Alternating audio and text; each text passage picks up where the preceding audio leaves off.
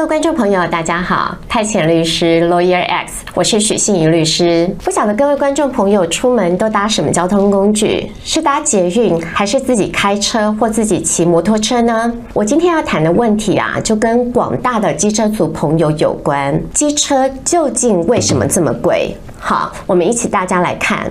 那为什么会讨论这个问题呢？其实缘起于 PTT 八卦版上面有一则贴文。这一则贴文是这样说的：最近想把九年的机车换掉，所以上网看了各品牌的车大概多少。看了之后。发现性能比较好一点的车，价钱都来到八到十万啊！这个作者因为很生气啊，所以还加了一个特别的语助词，就我们的国骂。买车之后还有保养费、修理费、保险、税金，这样加一加也是一笔钱，让我又默默的把网页关掉。这个作者最后说了。有没有机车从什么时候开始贵到买不下去的八卦？这一则贴文啊，一贴出来之后，很多网友纷纷表达心痛肉痛，非常有共鸣，上网留言。所以可见，就是说，大家很多广大的乡民早就有感觉，说觉得机车非常贵。哎，那我看到这一则贴文之后呢，我也就上网去找了一下，到底现在机车的售价是多少？怎么会有网友这样说？真的是八到十万吗？诶，没想到这个网友还说的真的是真的哦，就是我看到的这个机车售价哈，大概平均说来都要七万多块钱以上，性能比较好一点，标榜七期的这些机车，如果是在比较新的款的。真的是八万到十万，甚至是破十万的机车都所在多有。那如果说是六万多块的机车，可能就是比较早之前就已经出了的一些款型哈。但这跟我印象中当年的这个机车售价其实不太一样哈。我可能还是比较对于机车售价的认知是比较停留在我学生时代的时候，可能一般的这个五十 CC 就是三万多块钱，然后一二五 CC 大概就是五万块钱。出头左右，就没有想到现在几乎都是一二五 CC，然后七八万的这样的一个价格。那从我学生时代到现在，其实台湾的薪资并没有涨多少，可是呢，机车的价格却涨了这么多。哎，那我们不禁要问哈，机车涨了这么多，到底谁可以负担？以前呢，年轻人想要一台机车的话，他去打个工，或者是说自己出社会赚钱，很努力的存了几个月就有哈。那我们现在如果机车这么贵，一台要七万多的话呢？你看哦，月薪三万块钱，他了不起每个月存一万，他都要存七个月以上，他才有办法负担。那我们就要问，这个机车明明是社会大众的必需品，为什么越来越难以负担了？我想跟大家一起来看看。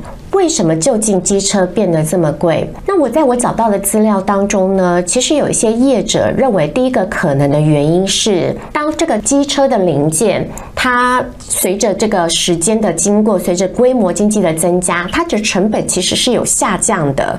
可是这个机车的厂商可能没有把这个成本的下降反映在售价上面，这是有些业者接受媒体采访时有讲到这样的一个原因。好，这是一个可能的原因。可是还有没有其他的原因？接着呢，我又在看，其实呢，还有一个可能的关键原因，就是机车要缴交一个高额的货物税。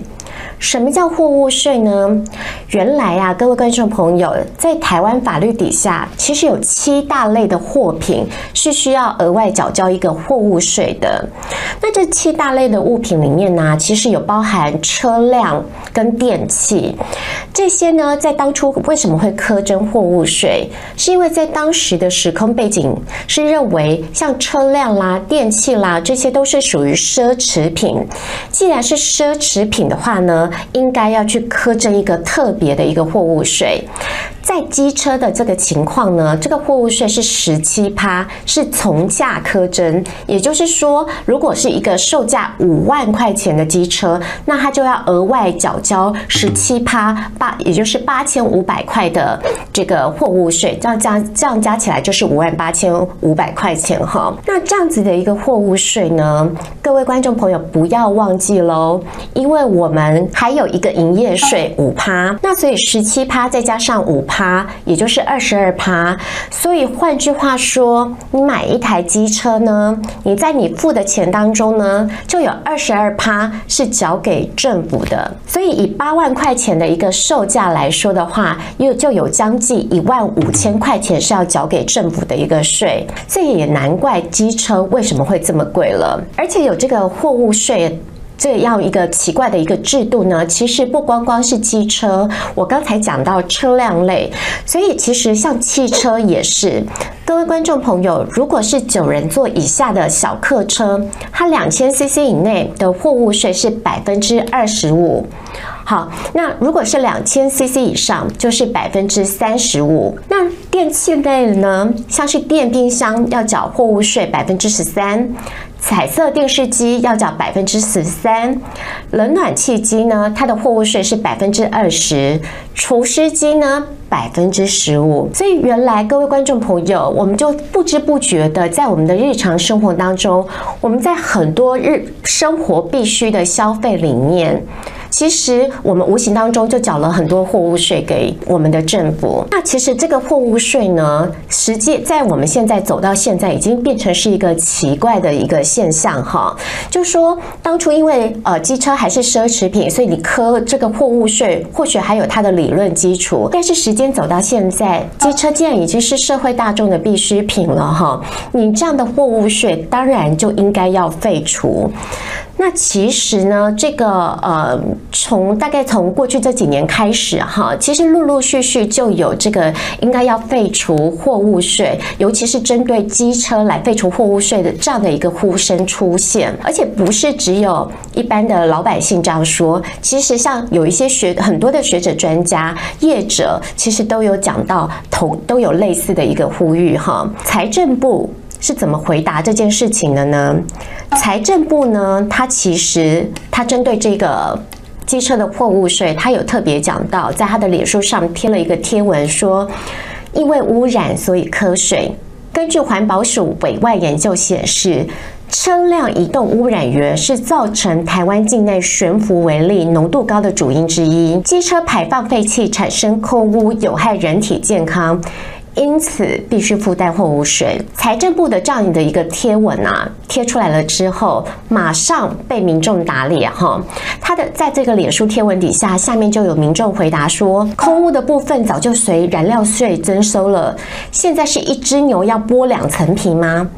还有的这个网友也留言，我常常骑西滨都闻到各种化学的味道，哎，请问财政部有跟西滨旁边的工厂喝百分之六十的货物税吗？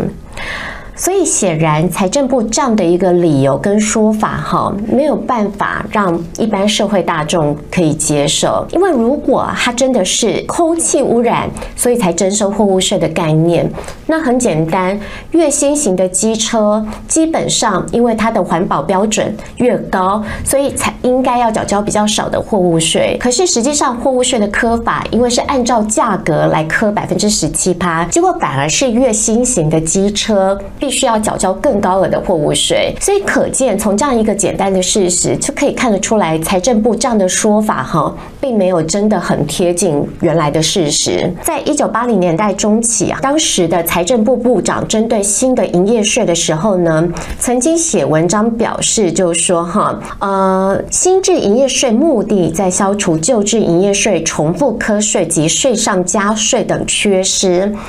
进而逐步改进现行的印花税、货物税，使我国赋税制度更加简化合理。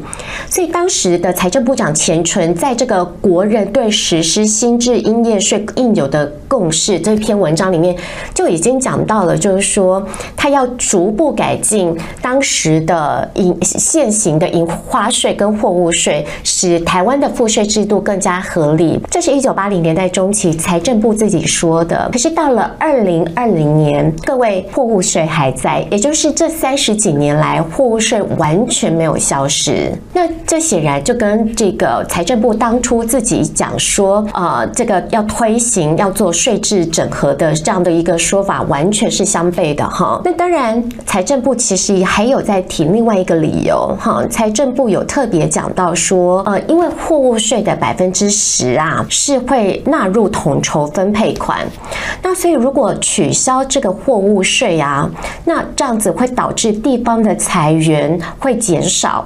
然后会使得地方施政的空间受限，所以兹事体大，不得不慎重考虑。财政部这样的一个说法跟理由哈，我们可以理解。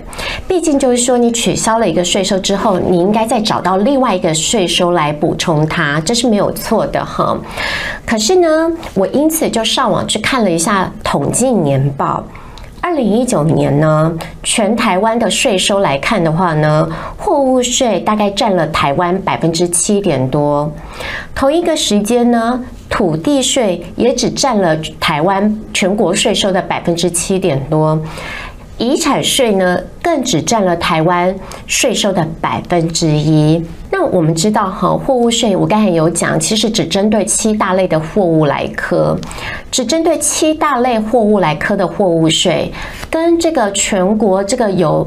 这个财富重分配有很重要关系，它的目的是可以用来缩小这个贫富差距的这样的一个土地税以及这个遗产税相比，没想到这个遗产税跟这个呃土地税远远小于或最多相同于这个货物税的占比，那就表示什么？表示台湾的税收有很多很大失衡的地方，表示台湾税收其实还有很大调整让它合理化的一个空间哈。我们说哈，其实任何税哈，我们要开征不可以是毫无理由的哈。任何一个税收都必须要满足基本的几个原则：第一要合理，第二是要公平哈。其实就是说，我们现在台湾已经有所谓的营业税了哈。营业税这个名词大家可能不太理解。其实营业税其实是一种消费税的概念，是消费者在负担的。那其实竟然都有营业税了哈，其实应该是把这个货物税整合进营业税的一个做法，然后取消货物税才是一个合理的一个真的一个方向哈。也就是当初这个。一九八零年代中期，财政部自己要推新制营业税的时候呢，他自己就已经说要逐步的这个整合跟简化这个货物税、印花税，这才是正确的一个做法哈。那呃，我最后想简单的一个结尾哈，就是说本来不义之捐就不应该继续延续哈，继续对机车苛征高额的货物税，其实等于是劫贫济富哈。那呃，科学家爱因斯坦曾已经讲过说，世界上最让我难以理解的就是所得税。我想哈，在台湾在此时此刻最难让民众理解的，应该就是货物税了。好，希望这个货物机车的货物税以及其他种类不合理的货物税，都可以在未来这几年再陆陆续续看到它做一个调整跟废除。这就是我们今天的派遣律师，我们下一集见。